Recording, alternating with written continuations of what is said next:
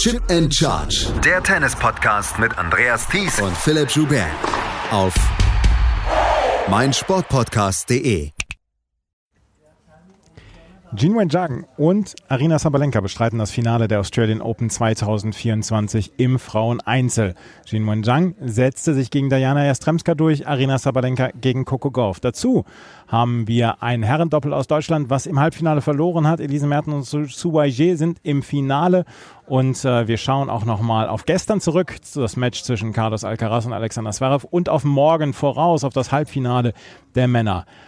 Herzlich willkommen zu einer neuen Ausgabe von Chip and Charge, dem Tennis Talk, mit der Ausgabe zu Tag, ich glaube, es ist 12 der Australian Open. Mein Name ist Andreas Thies, an meiner Seite wieder Philipp Joubert. Hallo Philipp. Hallo Andreas. Na, wieder nicht an meiner Seite, das wäre schön, aber äh, wenigstens virtuell dabei. Ähm, als erste, allererstes dicke Entschuldigung für gestern, dass es gestern keinen Podcast gegeben hat. Es hätte keinen mit Philipp gegeben. Ich wollte eigentlich mit der Kollegin Ina Kast einen aufnehmen, aber es hat gestern einfach nicht funktioniert, weil ich gestern für die Sportschau über das Match zwischen Alexander Zverev und Carlos Alcaraz geschrieben habe und das hat bis 4 Uhr morgens gedauert und es hätte kein Podcast mehr dazwischen gepasst. Aber wir sprechen natürlich nachher noch darüber. Ähm, wir sprechen aber jetzt als erstes über die beiden Frauenhalbfinals, die wir heute erlebt haben. Und Philipp, wir können eigentlich sagen, so richtig enttäuscht haben sie nicht. Das war schon, das war schon ein guter Sport, den wir da gesehen haben. Ja, würde ich zustimmen. Es ist wahrscheinlich das Finale, was die meisten jetzt erwartet hätten, mhm.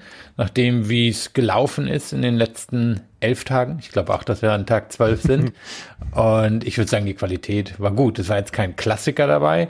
Sind wir ehrlich, das erleben wir natürlich selten in Halbfinals und Finals bei Grand Slams, dass da dann wirklich ein Match dabei ist, was absolut herausragt. Hatten wir das Glück letztes Jahr hier im Damenfinale, aber ansonsten passiert das nicht so häufig und dafür oder unter den Gesichtspunkten betrachtet waren es zwei gute Matches.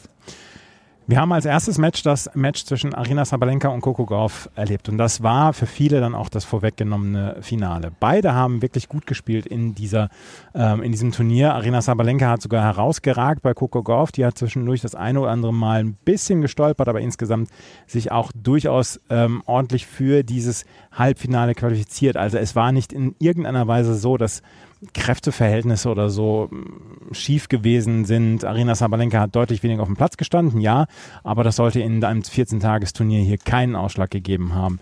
Wir haben zwischen Sabalenka und Coco Gauff eigentlich eine Partie erlebt, die wir so erwartet haben. Sabalenka hat tatsächlich auf alles draufgehauen, was sich ihr bewegt hat oder was sich ihr in ihre Richtung bewegt hat. Coco Gauff hat versucht, mit einem guten Aufschlag, auch mit ihrer super Rückhand dagegen zu halten. Sie hat heute, finde ich, eine stabile Rückhand, eine stabile Vorhand gehabt, aber es hat am Ende nicht gereicht, wegen einiger kleinerer Fehler. Und Sabalenka hat erstaunlich fehlerarm gespielt. Und das ist ja etwas, was wir in diesem Jahr dann sehr erleben. Sabalenka streut nicht mehr so wie früher.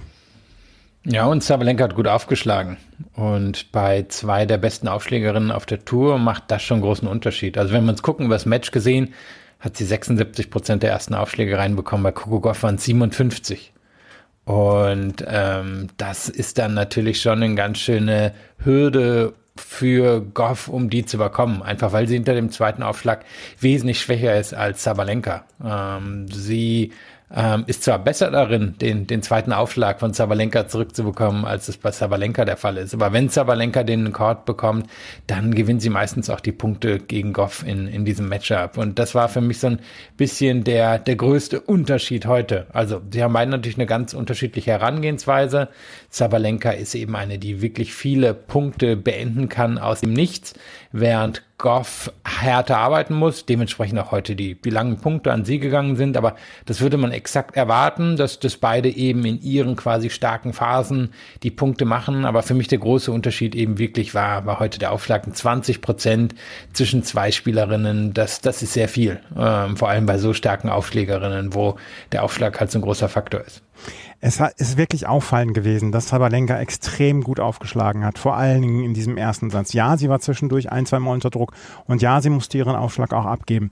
Aber Coco Goff hatte eigentlich zu keinem Zeitpunkt ähm, des, des Matches so ein bisschen ja, den Fuß in der Tür beim Aufschlag von Arina Sabalenka. Gleichzeitig hat Coco Goff dann sehr viel ähm, Risiko gehen müssen mit ihrem zweiten Aufschlag. Sie hat sehr viele Doppelfehler geschlagen. Ich glaube, es waren acht am Ende.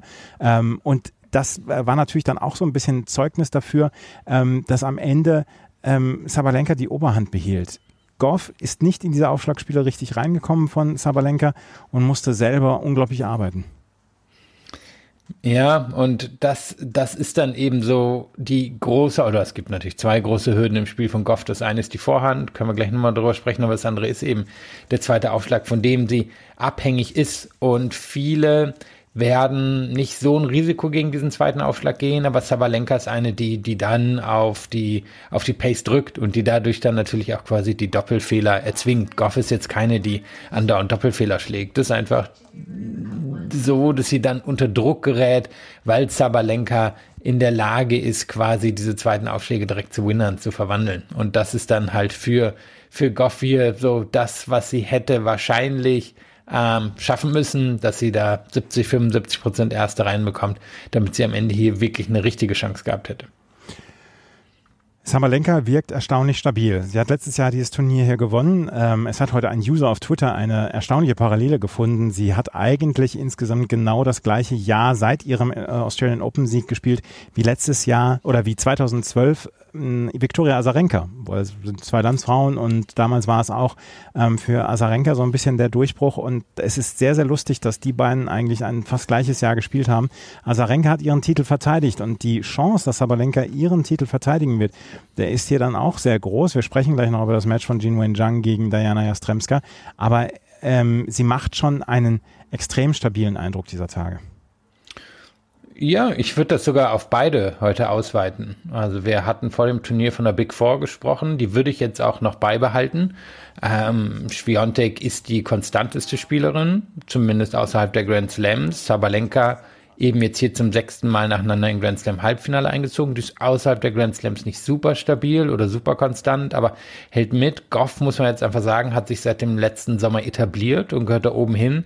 Rybakina ist in dem Quartett natürlich so ein bisschen die Wildcard, kann aber wahrscheinlich das höchste Niveau aller vier Spielerinnen erreichen. Also ich finde, da, da hat sich jetzt oben wirklich etwas etabliert und das hat man hier gesehen. Das ist ja auch ein Match, wir können noch mal kurz über den Verlauf sprechen, was auch hätte kippen können. Äh, Sabalenka lag 5-2 vorne im ersten Satz, lag dann ziemlich fix 5-6, 15-30 hinten und Goff vielleicht mit etwas mehr Entschiedenheit hätte den Satz auch über die Bühne bringen können und dann geht's in den Tiebreak. Das muss man sagen, der geht klar an Zabalenka.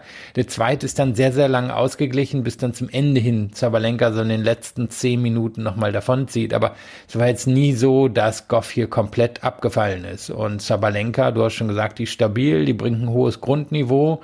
Das ist jetzt hier, ja, bei den Australian Open im Moment die Spielerin, die es auf jeden Fall zu schlagen gilt ähm, das ist ein guter Hinweis, dass äh, Coco Goff hier die Möglichkeiten hatte, dann auch den ersten Satz zu gewinnen. Und sie hat ja inzwischen ein Level erreicht, wo man dann auch sagen muss, sie gehört absolut zu diesen Top 4 dazu. Und das hat sie sicher seit den oder mit den US Open, beziehungsweise mit dem US Open Swing, der vorher dann war, hat sie sich erarbeitet. Da ist ja auch für sie ein neues Selbstverständnis gekommen, dass sie sagt, sie kann hier dazugehören. Vorher hatte sie immer so die, die Maßgabe, sie ist eine Top-Ten-Spielerin und sie hat eine zu schwache Vorhand, aber sie geht schon mit einer anderen Herangehensweise auf den Platz. Und ich glaube auch schon, dass sie sehr, sehr enttäuscht war. Es gab dieses äh, dann doch etwas lustige Bild, dass sie schon auf dem Fahrrad war zum Cool Down und äh, Sabalenka noch ihr On-Court-Interview gehalten hat und da musste ähm, Coco Gauff dann diesem On-Court-Interview zuhören und ich könnte mir vorstellen, dass das sie so ein kleines bisschen getriggert hat und gesagt hat, das will ich nicht so schnell nochmal erleben. Naja, und das Ding ist, sie hat jetzt in den nächsten Monaten nicht nur die Chance, oben dran zu bleiben, sondern in Theorie kann sie auch in die Weltranglistenspitze ziehen. Also Sabalenka, sollte die das Finale am Samstag nicht gewinnen, würde gut 1000 Punkte hinter Goff liegen, genau wie Schwiontek, was das Ranking angeht seit Wimbledon letztes Jahr. Und ähm, Goff hat ja in Wimbledon nur quasi eine erste Runde, also nichts zu verteidigen, war auch im Frühjahr nicht so erfolgreich. Das heißt, Goff hätte vor allem wenn Sabalenka eben nicht, nicht die Australian Open gewinnt, eine sehr realistische Chance, bis Wimbledon irgendwann die Nummer eins zu werden. Und ähm, hat da jetzt schon seit Wimbledon 6000 Punkte gesammelt. Das ist eine extrem ordentliche Punktanzahl. Sagen wir mal noch zweieinhalb bis 3000 Punkte von hier bis bis ähm, nach Wimbledon, absolut im realistischen Bereich. Dann wäre sie mit knapp, naja, 8.500, 9.000 eine ziemlich verdiente Nummer eins. Also alles, alles noch möglich für sie. Arena Sabalenka steht also im Finale. Eine Stunde 42. Sie hat noch nicht in diesem Turnier so lange auf dem Platz gestanden und ähm, Coco Gauff hat ja alles abverlangt, aber am Ende ist sie die Siegerin, die strahlende Siegerin und sie trifft jetzt am ähm, Samstagabend äh, australischer Zeit dann auf Jin Wen Zhang. Die hat gegen Diana Jastremska gewonnen mit 6 zu 4 und 6 zu 4. Es war ein durchaus abwechslungsreiches Match. Es war nicht immer hochklassig, aber es war durchaus abwechslungsreich. Beide hatten im ersten Satz ein paar Probleme mit ihrem Aufschlag. Ähm, Jin Wenjiang konnte ihren Aufschlag als erste stabilisieren und hatte diesen ersten Satz mit 6 zu 4 gewonnen. Dann brauchte Jastremska ein Medical Timeout wegen einer Bauchmuskelverletzung. Ich hatte allerdings nicht das Gefühl, dass sie das im zweiten Satz behindert hat. Zweiter Satz war so ein kleines bisschen ja, Duplizität der Ereignisse. Beide wieder ein kleines bisschen gestreut beim Aufschlag, aber Jin Wenjiang am Ende die stabilere und gewinnt am Ende mit 6 zu 4 und 6 zu 4. Das ist ein verdienter Sieg gewesen. Das ist nicht immer der glanzvollste Sieg gewesen, aber Jin Wenjiang, über die wir schon vor einer Woche gesprochen haben, dass sie dieses Draw ausnutzen muss, das sich für sie so wundersam geöffnet hatte, die hat es jetzt abgeliefert und hat diese ja auch durchaus Nervenanspannung, weil alle auf sie geguckt haben. Sie ist die einzige Spielerin noch gewesen mit einer Zahl hinter ihrem Namen in dieser Auslosung. Ähm, sie hat diesem Druck standgehalten und das ist vielleicht dann auch die größte Leistung, die sie geschafft hat in der letzten Woche. Ja, und ich meine, wie viele Leute haben bei ihr in der Box gesessen? 50 oder so? Also gefühlt der ganze chinesische Tennisverband. Und ich meine, wir kennen alle so ein bisschen die, die Geschichte von ihr und von anderen, die, die in China den Weg nach oben finden. Also die ist ja mit irgendwie sechs, sieben ausgewählt worden als künftiger Tennisstar und dann zack, ausgezogen bei den Eltern und in so ein Elite-Internat rein. Und das heißt, die ist jetzt über die letzten 15 Jahre äh, mit enormem Druck aufgewachsen. Und das, das kommt quasi noch alles dazu, zu der Situation, die sie hier eben vorfindet, dass sie seit ja, wirklich mehreren Tagen die Favoritin ist. Und ich glaube, da kann man von so einem Halbfinale nicht, nicht mehr erwarten. Und ähm, da hat sie, finde ich, wirklich eben, und da, da können wir einen Fokus drauf legen, dass über diese Stabilität für sich entschieden. Wenn wir uns jetzt mal die beiden Sätze angucken, im ersten war es wirklich unglaublich knapp, da hat sie nur drei Punkte mehr gewonnen, der zweite zieht sie da ein bisschen davon, das waren aber auch eher die letzten Minuten und ich würde sagen, es war vor allem ein Schlag, der hier den Unterschied gemacht hat. Ähm, Jastremska ist diejenige, die die Power hat, die halt wirklich Winner von überall schlagen kann. Aber Jungs Vorhand, die halt so sicher und so stabil ist, die hat ihr das Match hier gewonnen. Das ist nicht der der härteste der Grundschläge auf dem Platz gewesen, aber es ist der, der stabilste und der beste. Ähm, und das war für mich hier der große Unterschied, dass sie in den entscheidenden Momenten, wo Jastremska wirklich viel Risiko gehen musste, sie den Court und das Match über ihre Vorhand kontrollieren konnte. Ähm, Cross einfach, indem sie den Court sehr breit gemacht hat, Linie entlang, indem sie dort nicht so viel Risiko gehen musste, wie zum Beispiel Jastremska, die, die eben eher flach spielt, wo der Ball da nicht sonderlich hoch übers Netz fliegt und sie kriegt ihn ja kontrolliert, wahrscheinlich einen Meter Meter oder so übers Netz die Linie entlang und das ist dann halt etwas, auf das sie sich verlassen kann, was aber jetzt natürlich auch irgendwie ja, anderthalb Jahrzehnte Arbeit drinstecken, dass sie sich auf ihre Technik in dem Moment verlassen kann. Dominik Thiem hat immer davon gesprochen, er muss die Percentages spielen, also das Prozenttennis und das können wir, glaube ich, für Gino Zhang dann auch so ein bisschen bestätigen. Ja, also Prozente beim Aufschlag, denn der Aufschlag ist sehr gut und Prozente bei der Vorhand. Ist ja jetzt kein äh, super kompliziertes Spiel, was sie hat, sondern die beiden wichtigsten Schläge, die es im Tennis gibt, Aufschlag, Vorhand, die beherrscht sie halt auf sehr hohem Niveau, wahrscheinlich Top 10, annähernd Top 5 Niveau.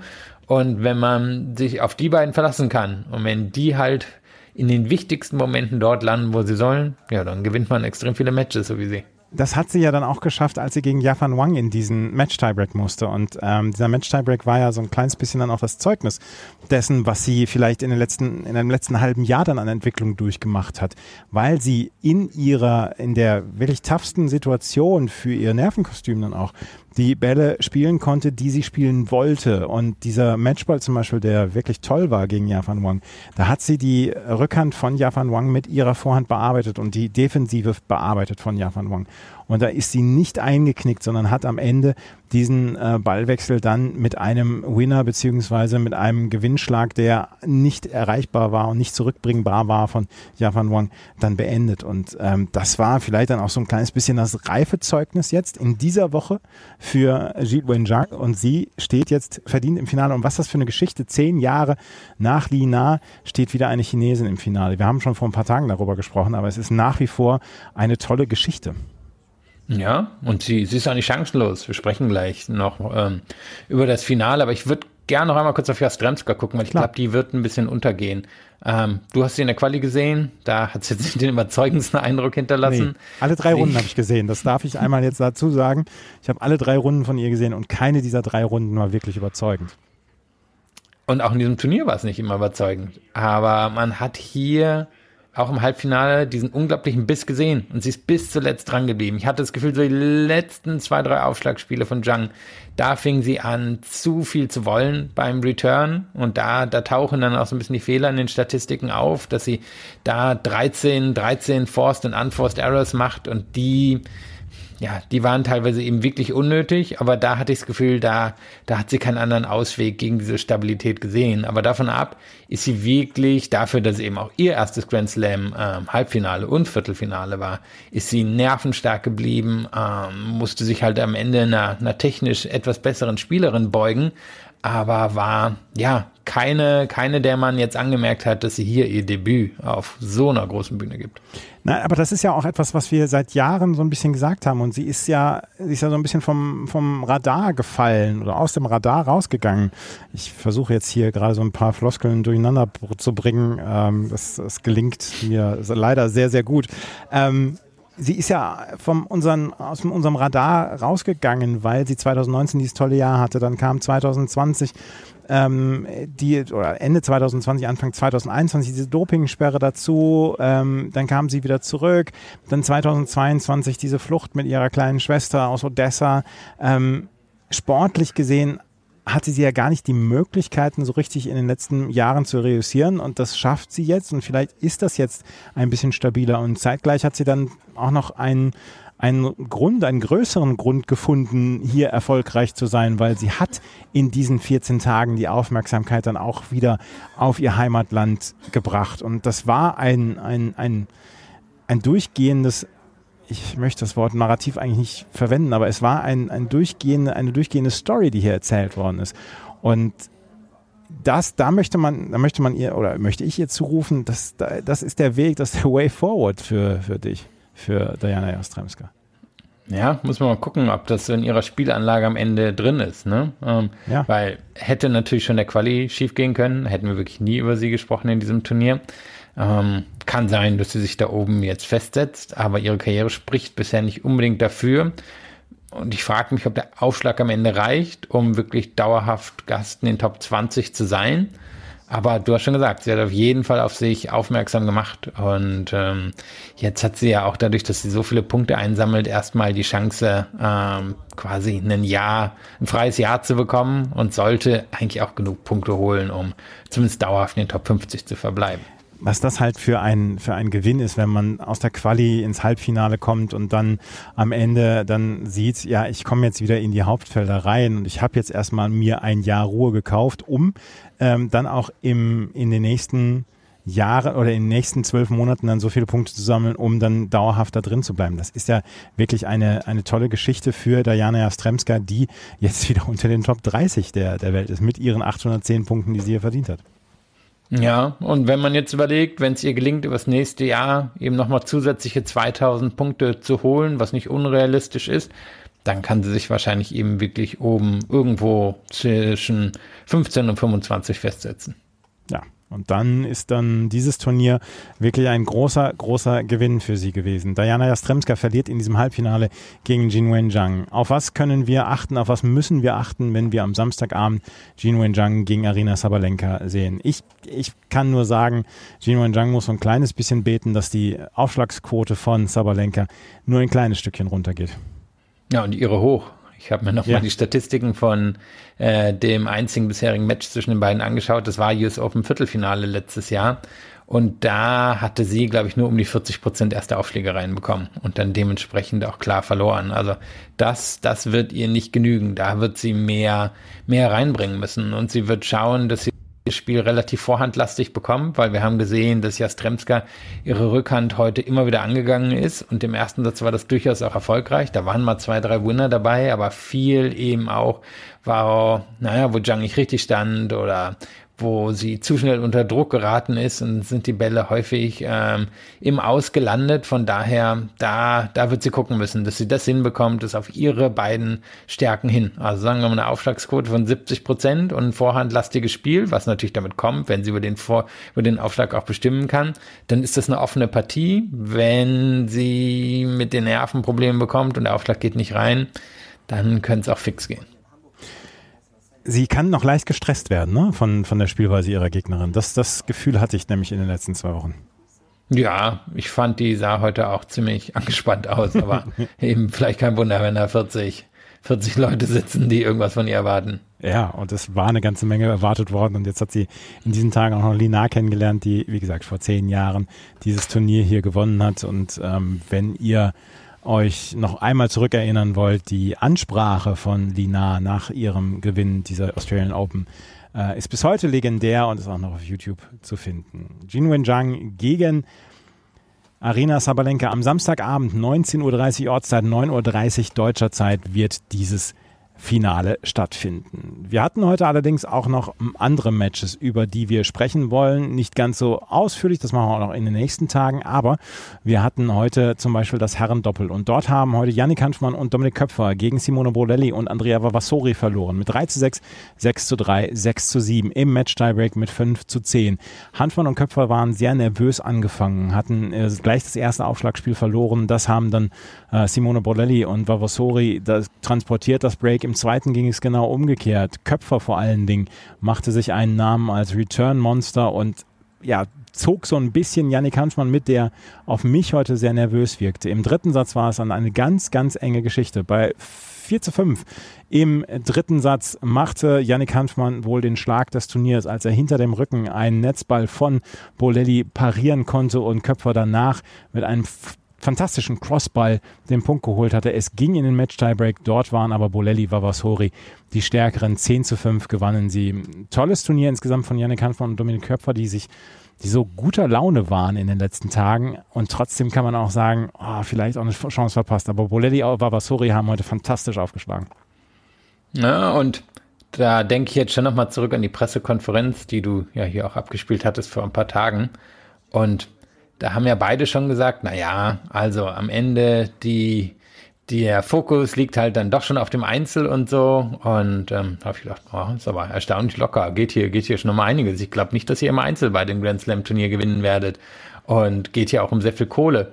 Und dann ist natürlich spannend, dass sie dann heute doch, doch so angespannt waren und dass sie so mitgenommen hat. Vielleicht ist ihnen dann innerhalb von den beiden Matches die Bedeutung dann doch nochmal klar geworden, weil eben wäre ja dann nicht nur ein, ein Finaleinzug hier gewesen mit der Chance auf den Titel, sondern dann hat man eben auch die Chance im Jahresendturnier zu fahren und, ähm, weiß ich, sich nochmal einen schönen Bonus irgendwie dazu zu verdienen. Also ich glaube, für beide war, war das an sich schon eins der größeren Matches ihrer Karriere.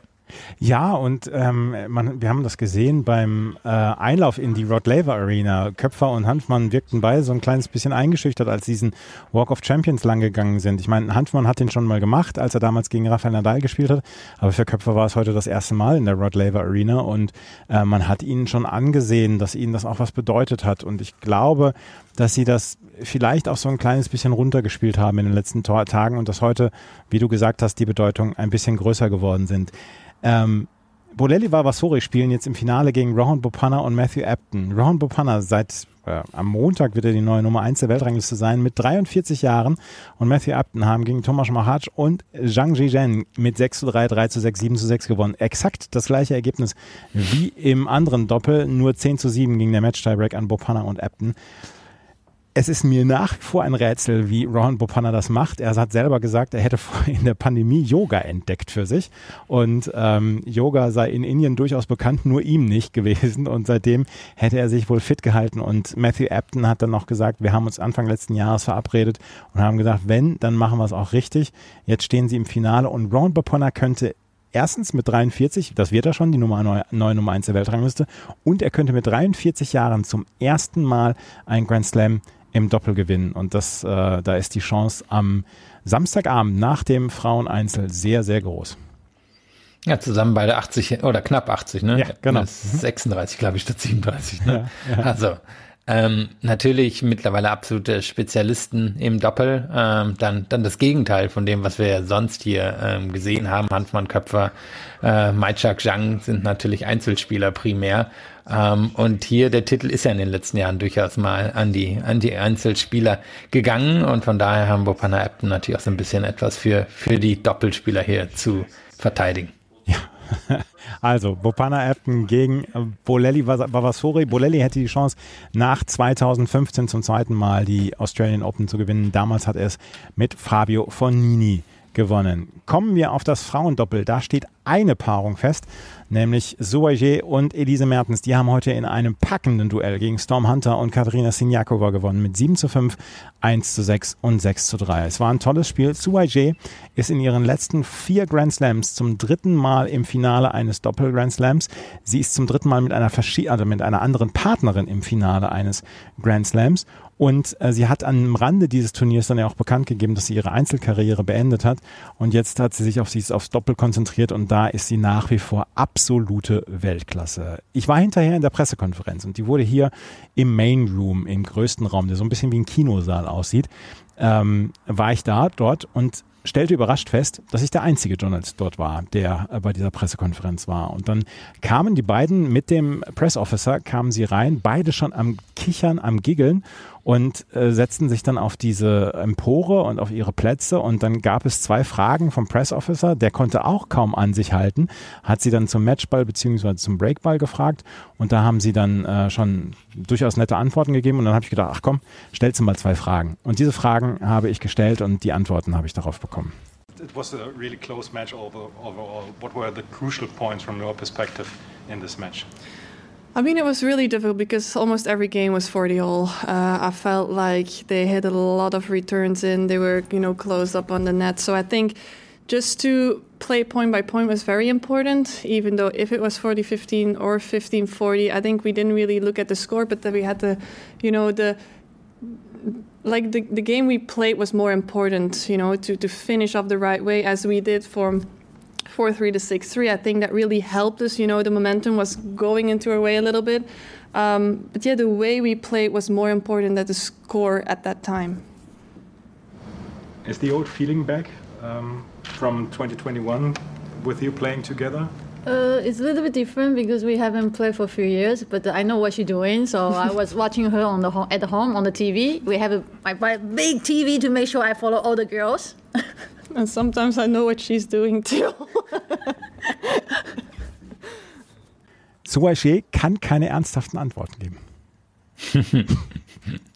naja, also ich meine, die ganze Situation ist ja wirklich wie in einem Hollywood-Film, ne? Du ja. alleine in dem großen Raum mit den beiden. Ähm, ja, kann ich mir vorstellen, war für alle, alle drei eine aufregende Situation. Ähm, und dann gehen manche eben damit um, indem sie drüber lachen. Ha? Ja, aber äh, Alexander Zverev hat beim United Cup über ähm, Iga Swiatek gesagt, dass sie der Cheatcode sei für das polnische Team, weil sie, weil der Punkt für das polnische Team so sicher sei. Ähm, ich habe so ein bisschen das Gefühl, dass Suwaje so ein bisschen der Cheatcode fürs Frauendoppel ist. Hätte sie ihr sagen sollen, ne? Ja. ich, ich, weiß nicht, wie sie drauf. Ich wollte es, aber ich habe gedacht, ach, lässt es einfach weg, das wäre ja zu lange, das würde zu lange dauern, das zu erklären.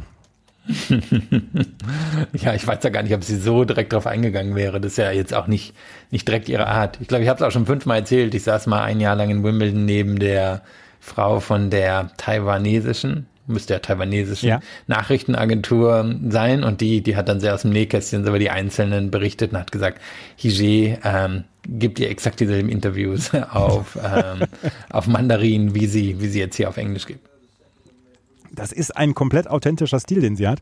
Und Elise Mertens, äh, diese Antwort fand ich, äh, wo sie gesagt hat, ja, und manchmal weiß ich auch, was, was du tust, fand ich dann auch sehr lustig, weil es ist komplett unberechenbar, was Subaché tut, aber es ist dann auch unberechenbar für die Gegnerinnen. Was mir noch aufgefallen ist, ist der Handshake gewesen zwischen Storm Hunter und Elise Mertens, die ja letztes Jahr noch zusammengespielt haben. Der war etwas unterkühlt, aber unterkühlte Handshakes haben wir bei Doppelpaarungen des Frauendoppels in diesem Jahr dann etwas häufiger gesehen. Suaje und Elise Mertens spielen jedenfalls im Finale entweder gegen Ludmila Kichenok, Jelena Ostapenko oder Gabi Dubrowski und Aaron Routliff, die ja letztes Jahr die US Open gewonnen haben. Aber Kichenok gegen Kichenok Ostapenko gegen Suaje und Elise Mertens, da würde ich ja campen vor der Rod Laver Arena, um das zu sehen.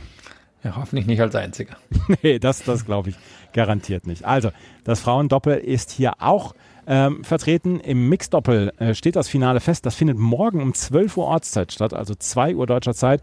Auch dort spielt Suwaje gegen, mit Jan Jelinski zusammen gegen Desiree Kraftschick und Neil Skapski. Und dann können wir jetzt nochmal auf das Match auf die Matches, auf die Viertelfinals von gestern zurückschauen, weil wir haben gestern keinen Podcast gehabt und dann müssen wir natürlich über die Matches von gestern Abend noch sprechen und gestern Nachmittag. Wir haben nämlich das Match zwischen Daniel Medvedev und Hubert Horkacz erlebt und Medvedev hat in fünf Sätzen gewonnen, hat hinterher gesagt, ich bin komplett zerstört. Es war an diesem gestrigen Nachmittag sehr warm und Daniel Medvedev musste wirklich wirklich fast über die Belastungsgrenze hinaus. Er hat schon dieses Match gegen Emil Rusuvori gehabt, aber er hat dieses Match gegen Hubert Hurkacz gewonnen mit 6 zu 4 im fünften Satz, was ein tolles Match war, was dramatisch war und eine sehr, sehr gute Nachmittagsunterhaltung.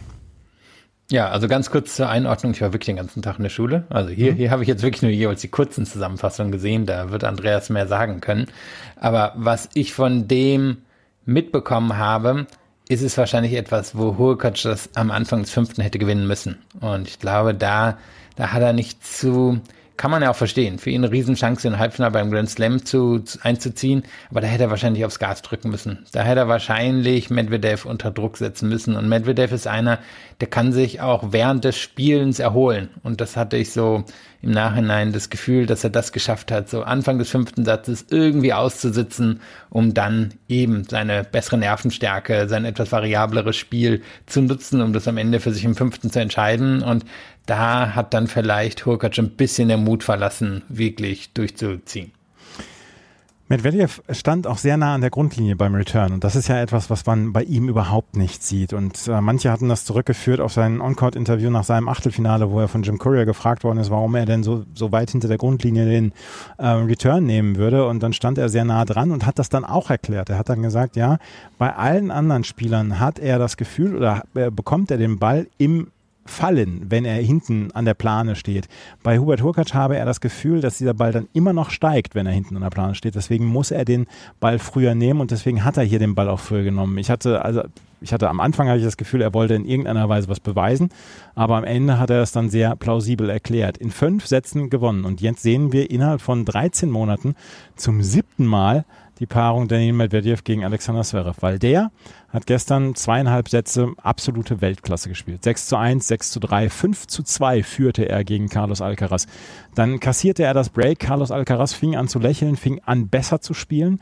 Der Tiebreak des dritten Satzes war fast irrwitzig, wie Alcaraz den gespielt hat. Ich habe ihn mir heute nochmal nachgeschaut der war irrwitzig, hatte 2-0 zurückgelegen und hat dann die nächsten sieben Punkte gemacht und Alexander Zverev wusste gar nicht, wie ihm geschah. Und dann im vierten Satz hatte Carlos Alcaraz beim Stand von 4 zu 3 Chancen. Er war nur zwei Punkte von einem Break entfernt. Alexander Zverev konnte diese ja, kritische Situation abwehren, auch ein kleines bisschen mit Unterstützung von Alcaraz, der hatte dann ein ganz schwaches Aufschlagspiel, wo er vier Unforced Errors gespielt hat und dann konnte Alexander Zverev ausservieren. Es war allerdings wahrscheinlich die beste Partie von Alexander Zverev seit seiner Rückkehr nach der Bänderverletzung. Also, ne, kann ich nur so stehen lassen. Wie gesagt, mhm. ich habe hab nur die Zusammenfassung gesehen. Es ist am Ende natürlich wirklich ein sehr klassisches Match zweier Hälften. Also wir, wir haben ja auch eben, ich habe Zusammenfassung geguckt, äh, mein von Eurosport oder so. Die ersten äh, zwei, drei Viertelsätze haben sie, glaube ich, in einer Minute 30 abgefrühstückt. Und dann haben sie für den Tiebreak fünf Minuten genommen. Mhm. Dann haben sie nochmal drei Minuten für den vierten Satz genutzt. Und eben, also von allem, was ich sagen kann, Zverev sehr gut gespielt. Die ersten zweieinhalb Sätze, äh, Alcaraz nicht gut gespielt. Und danach waren beide, würde ich sagen, auf einem ähnlichen Niveau unterwegs. Also was, was ihr Leistungsvermögen angeht. Und Alcaraz ich glaube, das, das können wir jetzt festhalten, der kann ein frustrierender Spieler sein, weil er jetzt sich versucht, aus schwierigen Situationen zu befreien, indem er noch mehr draufdrückt. Und wie gesagt, ich habe das gerade von Hurkacz gefordert und ich finde, das ist auch angebracht. Aber ich frage mich, ob Alcaraz auch hätte schauen können, ob er das im zweiten oder dritten Satz stabilisiert bekommt. Aber das kann Zverev natürlich am Ende egal sein, wie er damit umgeht. Ähm, Zverev hat hier auf jeden Fall, so wie ich sehen konnte, die, die Rückhand klar für sich entschieden und dann natürlich diese ähm, enorme Aufschlagsquote gehabt. Mhm. Das dürfte einer der besten seiner Karriere gewesen sein. Ist wahrscheinlich so nicht immer zu wiederholen, auch wenn er ein 70 Prozent Aufschläger ist, 85 das ist auch ein bisschen Glück dabei, dass man das schafft. Und es macht natürlich dann gerade im vierten Satz einen Unterschied, wo er dann ja anscheinend auch physisch schon ein bisschen anfing, schwächer zu werden und Alcaraz das dann eben nicht für sich nutzen kann. Da hilft Zverev sicherlich sehr der Aufschlag. Du weißt ja, wer hier ist, so von den deutschen Journalisten, ne? Und dann kann ich jetzt gerade mal ein bisschen aus dem Nähkästchen plaudern. Äh, Alexander Zverev hatte erzählt, dass er Blut unter den Zehennägeln hat. Und dann sagte er in der Pressekonferenz ähm, auf die Frage eines Kollegen, ich glaube von der Frankfurter Allgemeinen war der, ähm, wie es denn jetzt aussähe, was er denn, ob er gleich noch zum Arzt müsse. Und er hat gesagt, nee, der Physio hat das schon gemacht, hat schon das Blut herausgezogen, ich kann euch ein Foto machen. Und ähm, dann haben, haben neun von zehn haben, haben kopfschüttelt abgelehnt, nur einer hat gerufen, ja, ja, ich möchte es gerne haben. Ja, wer könnte es gewesen sein? wer könnte es gewesen sein? der Kollege von der Bild-Zeitung, der wollte das Bild haben. Und da, äh, da sagte der Kollege von Blutdrama in Melbourne. ja, genau. Da sagte der Kollege von der DPA auch, jetzt wird er wieder wach, der von der Bild. Das war, das war sehr, sehr lustig. Auf jeden Fall, Alexander Zverev hat Probleme mit den Zehennägeln und dem Blut darunter. Es sind Blutblasen.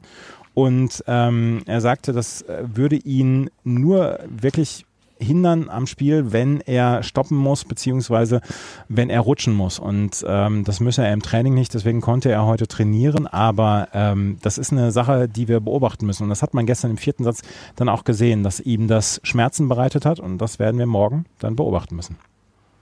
Ja, und wird natürlich wirklich, ist jetzt die beste Theorie oder ne, der beste Beweis der Theorie des Tennis- und Matchup-Sportes wird ganz anderes Match.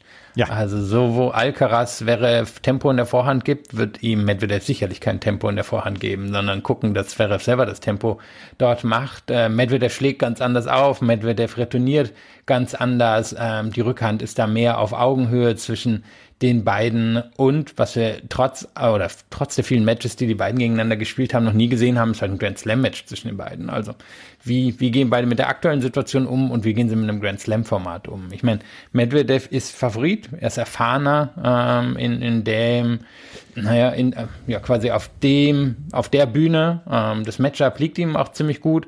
Aber wenn Zverev natürlich wieder irgendwie an die 80 Prozent erste Aufschläge rankommt, dann ist das auch etwas, was ähm, ziemlich fix in die Richtung von Zverev kippen kann. Aber ich würde mal sagen, es ist wahrscheinlich so eine 60-40 Geschichte pro Medvedev. Ich hätte jetzt tatsächlich gesagt, das ist eine 50-50 Geschichte. Beide haben beide haben wirklich Federn gelassen in diesem Turnier. Beide mussten sehr hart kämpfen. Also hat, es hat keiner den Kraftvorteil. Und ähm, ich bin sehr gespannt auf dieses Match. Und du hast es gesagt, zum ersten Mal sehen wir das Match beim Grand Slam. Zum 19. Mal sehen wir es überhaupt. Dieses Matchup, glaube ich, werden wir nie wieder loswerden. Und das, wir werden es in den nächsten zehn Jahren wahrscheinlich noch 40 Mal erleben. Ähm, aber es ist ein Matchup, was für gute Matches sorgen kann. Es kann allerdings auch dann zwischendurch so ein bisschen verkehrsunfallmäßig werden. Ähm, Alexander Zverev hat gesagt, ich hatte ihn gefragt, ob ähm, wie er seine neu gewonnene Ruhe und die hat er ja, dass er nicht mehr schreit, Schläger zerbricht und so, ähm, wie er das Match, wie er das im Match gegen Medvedev angehen will, weil der ihm ja in den letzten im letzten Jahr dann auch bei mehreren Matches auf den Keks gegangen ist, hat er gesagt, ja, er hofft, dass er eine neue Person, ein neuer Mensch geworden ist oder sich weiterentwickelt hat als Mensch und dass ihn das morgen dann auch kalt lässt und er hat gesagt, es wird Situationen geben, ähm, die ihm nicht gefallen. Es wird Situationen geben, die mir nicht gefallen. Und er hofft einfach, dass er da auch dann ruhig rausgehen kann. Und das ist etwas, ähm, wo man dann sagen muss, da bin ich sehr gespannt drauf, weil äh, wie, wie ruhig Alexander Zverev gegen Carlos Alcaraz geblieben ist, das war wirklich erstaunlich. Ja, warten wir es ab. warten wir es ab. Wir werden es morgen erleben und wir werden dann morgen natürlich dann auch wieder einen Podcast äh, drüber aufnehmen. Eine Sache habe ich noch vergessen. Beim äh, Herrendoppel von äh, Pana und Epton. Da saß ich neben den Kollegen vom NDR hier und wir haben das zusammen über den Bildschirm angeguckt. Und ähm, beim Matchball sagte der Kollege Matthias Kammern, Jetzt muss Bopana mit 203 km/h durch die Mitte ein Ass servieren. Was machte Ryan Bopana? Er servierte ein Ass durch die Mitte, allerdings mit 204 km/h. Shoutout an Matthias Kammern vom NDR, der das hier so vorhergesagt hat heute. Das war es mit der neuen Ausgabe von Chip and Charge, dem Tennis Talk zu Tag 12 der Australian Open. Wenn euch das gefallen hat, freuen wir uns wie immer über Bewertungen, Rezensionen auf iTunes und auf Spotify. Folgt uns bei Twitter, Instagram und Blue Sky. Und wenn euch das so gut gefällt, dass ihr sagt, Mensch, den beiden möchte ich auch einen Kaffee ausgeben, äh, dann könnt ihr das tun. Entweder per Steady oder per PayPal. Die Links dazu, die findet ihr in den Show Notes. Morgen gibt es den neuen Podcast. Vielen Dank fürs Zuhören. Bis morgen. Auf Wiederhören. Chip and Charge. Der Tennis-Podcast mit Andreas Thies und Philipp Joubert. Auf meinsportpodcast.de. Schatz, ich bin neu verliebt. Was?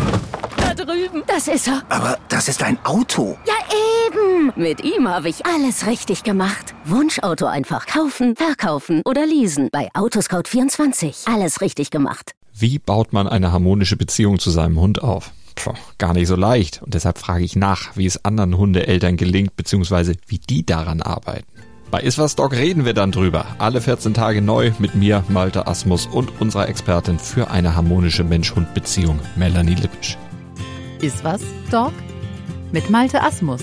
Überall, wo es Podcasts gibt.